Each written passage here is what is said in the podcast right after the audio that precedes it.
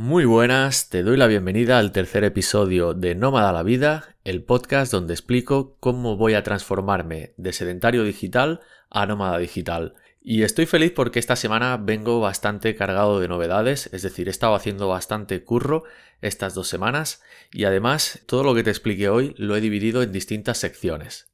Así que si me lo permites no me voy a enrollar más y vamos con la primera sección que he titulado Lo de aquí y que efectivamente tiene que ver con cosas que todavía incumben aquí donde estoy ahora.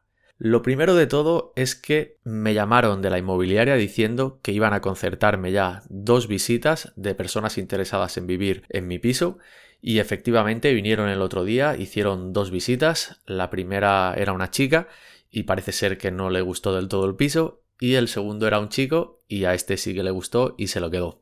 Aquí quiero decir que me sentí pues un poco incómodo, ¿no? Porque al final lo que hacen es entrar en tu piso, donde tienes todas tus cosas, donde has vivido un tiempo y donde parece que te quieren echar un poco como a patadas, ¿sabes? Sobre todo porque quedan más de un mes, porque quise currarme de avisar a la propietaria para que no le pillara todo agosto, cuando aquí debo decir que la propietaria no se lo ha currado conmigo, cuando se lo ha tenido que currar. Pero bueno, yo creo que el karma ya hará su trabajo. Por otro lado, algo importante que dije en el anterior episodio es que me tenía que deshacer de ropa que tenía mucha y lo he cumplido. Me he deshecho, yo creo, de un tercio de toda la ropa que tenía. Y es que si llevo viviendo en este piso pues un año y medio aproximadamente, ha habido ese tercio de ropa que no me he puesto jamás y he decidido que si no me lo he puesto nunca es que no lo necesito. Así que esa ropa la he donado para que la puedan aprovechar otras personas. Otra tarea que he llevado a cabo es descargarme para el móvil la app Magic Plan que te permite crear planos de aplicaciones y esto resulta muy útil porque puedes poner las medidas exactas del sitio donde vas a ir a vivir y allí dentro ir colocando los distintos muebles también indicando cuál es su medida exacta. Y esto me resulta súper útil para poder saber qué cosas me llevo a casa de mis padres donde voy a ir y cómo las voy a colocar. Pensad que en este caso tengo la suerte de irme como a una especie de piso entero para mí, no es bien bien como un piso independiente, pero tiene como distintas habitaciones que las puedo utilizar todas y en mi caso casi que voy a utilizar únicamente dos o al menos son las cosas que voy a llevar incumben a lo que viene siendo el comedor y a la habitación donde estaré. Y gracias a la app esta Magic Plan ya he podido situar cómo voy a colocar todo para que quede pues lo mejor posible. Otro punto importante ha sido reencontrarme con Wallapop y es que he empezado a intentar vender cosas que ya no utilizo y que están en buen estado. Y la verdad es que no he subido mucha cosa aún y ya he conseguido una venta. Y de hecho antes de grabar este episodio estaba hablando con otra persona para comprar otra de las cosas que vendo. Y aquí quiero decir algo que seguramente todo el que ha utilizado Wallapop lo sabrá, y es que Wallapop es un sitio bastante mierda, donde la gente siempre te intenta regatear de forma absurda, y el que no te regatea te dice si le vas a llevar algo que cuesta 10 euros a tomar por saco, cosa que obviamente no va a ocurrir. Pero bueno, estoy contento porque ya he vendido una cosa y estoy negociando otra que parece que la persona pues es seria también. Y como ya tengo experiencia en la app, pues simplemente toca armarse de paciencia. Así que de momento estoy vendiendo cosas que no he necesitado en mucho tiempo y por el otro lado voy a vender otras, como por ejemplo el micro con el que estoy grabando esto, para poder reemplazarlo por otro más apto para el viaje. Perfecto, pues con esto acabamos la sección de lo que he hecho respecto aquí y ahora empezamos la sección de lo de no sé aún dónde. Es decir, todo aquello que está relacionado con el viaje.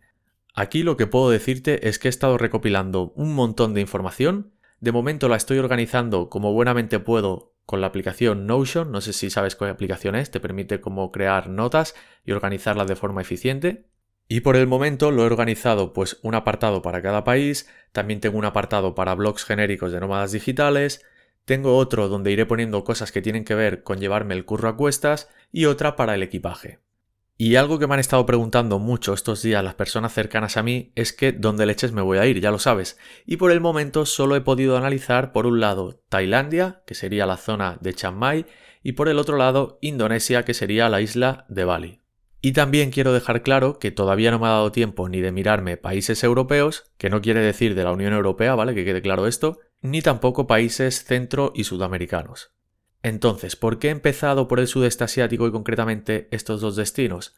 Pues lo más importante es porque vendrían a ser como la meca de los nómadas digitales. Es decir, son dos lugares que están súper acostumbrados a recibir nómadas digitales y eso significa que por un lado hay buen internet, hay buena cultura nómada, hay coworkings para poder trabajar allí y luego hay toda esta serie de criterios que he podido ver a lo largo de yo diría casi 100 vídeos que me he visto ya se cumplirían estos puntos. Por un lado, tienen un clima constante, es decir, que casi siempre hace la misma temperatura, y la única diferencia que hay es que o hay monzón o no hay monzón, y yo ya he vivido lo que es que haya monzones, significa que llueve un montonazo durante un periodo de tiempo corto y luego vuelve a la temperatura estándar que suelen tener.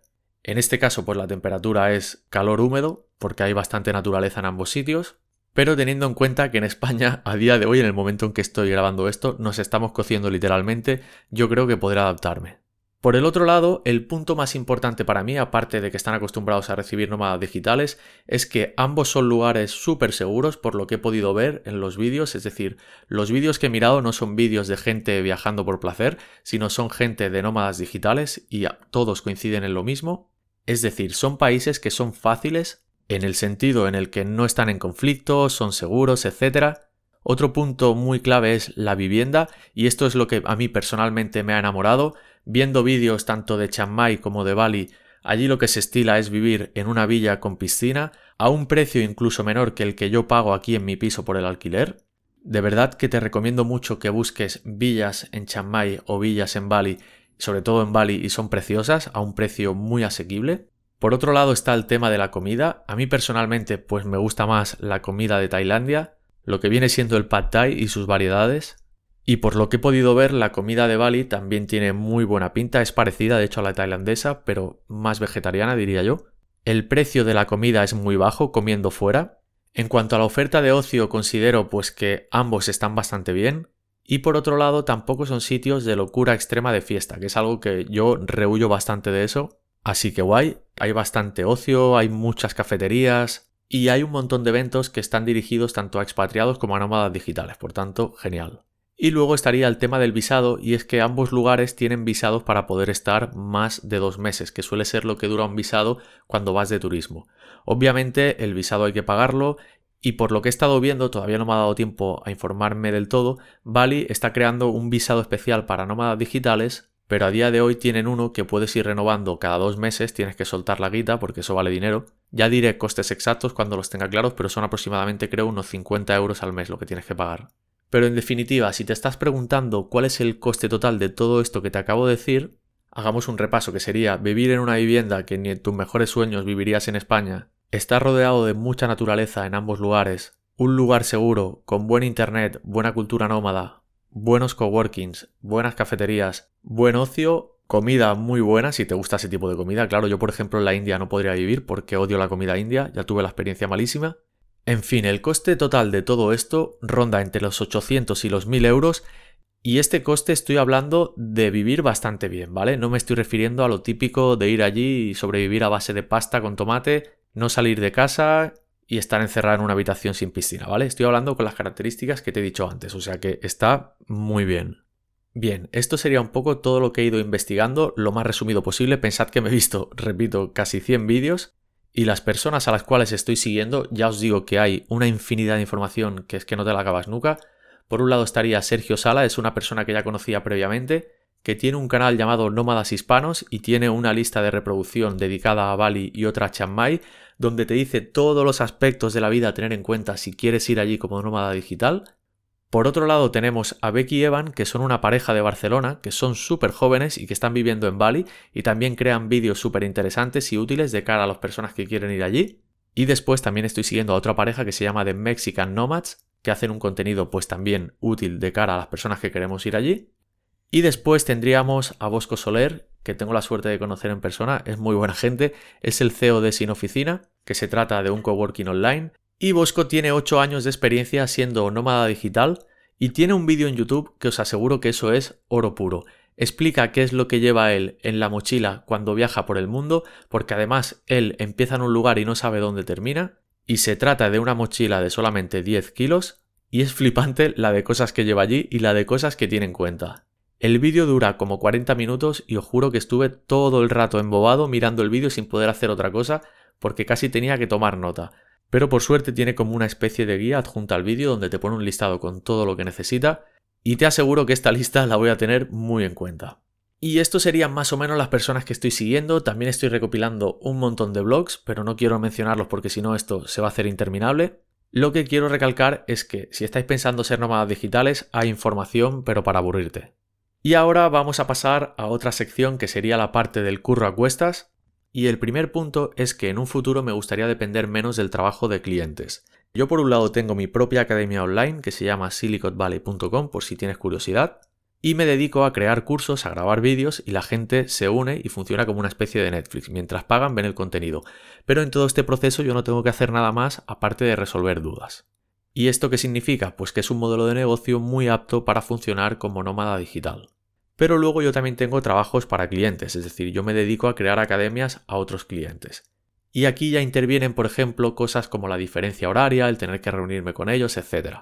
Pero bueno, en principio no hay ningún problema, simplemente es intentar hacer crecer la parte de mi propia academia para depender menos de captar nuevos clientes. Los que ya tengo, obviamente voy a seguir trabajando con ellos, que estoy súper a gusto y aquí no hay ningún problema. Es como una reflexión que estoy haciendo. Por otro lado, ya dije en la FUNE el otro día que me iba a ir, al principio casi les da un patadús, por lo que dije en el pasado episodio de que era todo como muy presencial, pero justo en este punto me gustaría dar las gracias a mi amigo de toda la vida Alberto, que es una persona que domina saquísimo de informática y que me dio una posible solución para el tema que queremos resolver y para poder trabajar de forma no presencial en las cosas de la FUNE. Como no quiero que esto sea un tema técnico, no voy a entrar en la solución que me dio, pero bueno, es una opción válida pero también quiero investigar otras y lo que está claro es que no me voy a ir sin resolver ese tema. Cambiamos de sección, ahora vendría la sección del to-do, de cosas que tengo que hacer. Una de ellas súper importante es que si voy al sudeste asiático voy a tener que aprender a ir en moto. Yo no tengo ni idea, yo llevo conduciendo la tira de años, pero en moto no he ido nunca. Así que me tocará ir a Barcelona, que yo creo que sería el lugar idóneo para aprender, porque aquello es la selva, y pillarme motillos eléctricas de estas que te puedes unir con una app para empezar a practicar. Después me gustaría unirme a Nomad List, que es una especie de directorio y comunidad donde se listan todos los destinos idóneos para ir como nómada digital y además pues puedes contactar con gente que ya está allí como nómada digital y creo que así puedo pues facilitarme la tarea de conocer personas una vez esté en el país y también me va a permitir investigar de forma más rápida qué alternativas de países tengo para poder ir. Otra cosa que tengo que hacer, que ese es el motivo por el que estoy aquí varios meses antes de irme, es crear lo que se llama el fondo de seguridad, que es lo que vendría a ser pues ahorrar seis meses la cantidad que necesitaría para vivir allí, por si pasa cualquier desgracia pues que no me quede allí tirado. También tengo que investigar cómo funcionan las tarjetas de viaje y qué opciones tengo. Yo por ejemplo soy miembro del banco Binex, que es un banco virtual, pero también sé que hay otras como Revolut, que si tú estás en un cajero y sacas menos de cierta cantidad, creo que son 200 euros, no te cobran por realizar el cambio de divisa. Y eso es algo muy interesante teniendo en cuenta que en el sudeste asiático sí o sí voy a tener que tener efectivo siempre. Y otro punto que haré que está relacionado con Nomad List es investigar pues la parte de Centro y Sudamérica y Europa, pero si te soy sincero, dudo que vaya a ir a ninguno de esos lugares por una simple razón, y es que soy novato en esto de ser nómada digital. Y si somos 100% sinceros, el tema de la seguridad en la parte de Centro y Sudamérica no es algo que esté del todo bien resuelto, además de otras condiciones como la vivienda, que soy consciente de que en Costa Rica también hay villas parecidas, pero quizás esos países los dejaría más para viajes cortos, más tipo vacaciones, pero no los quiero descartar al 100% hasta que no investigue, es decir, no me gusta hablar de cosas que no sé. Pero sí que es cierto que cada vez que veo un vídeo de un nómada digital que viene de Sudamérica o de Centroamérica, lo primero que dicen siempre es que en sus países no hay esa seguridad, entonces me da que pensar. Pero que nadie se ofenda, por favor, que yo soy de Barcelona y esto es la meca de los carteristas. Es decir, no estoy criticando nada, simplemente estoy diciendo que yo soy un cagado y me quiero ir a un país donde esté seguro, nada más. Y por otro lado, países que hay en Europa, que sé que hay países que tienen la divisa más baja, en estos casos lo que creo es el tema de la vivienda, que no voy a encontrar una vivienda como la que encontraría tanto en Chiang Mai o la que encontraría en Bali. Son distintas y creo que a mí me apetece más pues probar el tema este de tener una piscina en tu casa, cosa que dudo que aquí lo pueda tener al menos en el presente y más teniendo en cuenta que ni tengo que llenarla yo ni la tengo que mantener yo. Por cierto, una cosa que no he dicho en comparación entre Bali y Chiang Mai es que Chiang Mai pues está en el norte de Tailandia y no tiene playa. Esto es algo importante a tener en cuenta. Y la otra es que Bali es una isla y sí que tiene muchas playas y algunas son increíbles. Y a mí personalmente pues el tema playa me encanta.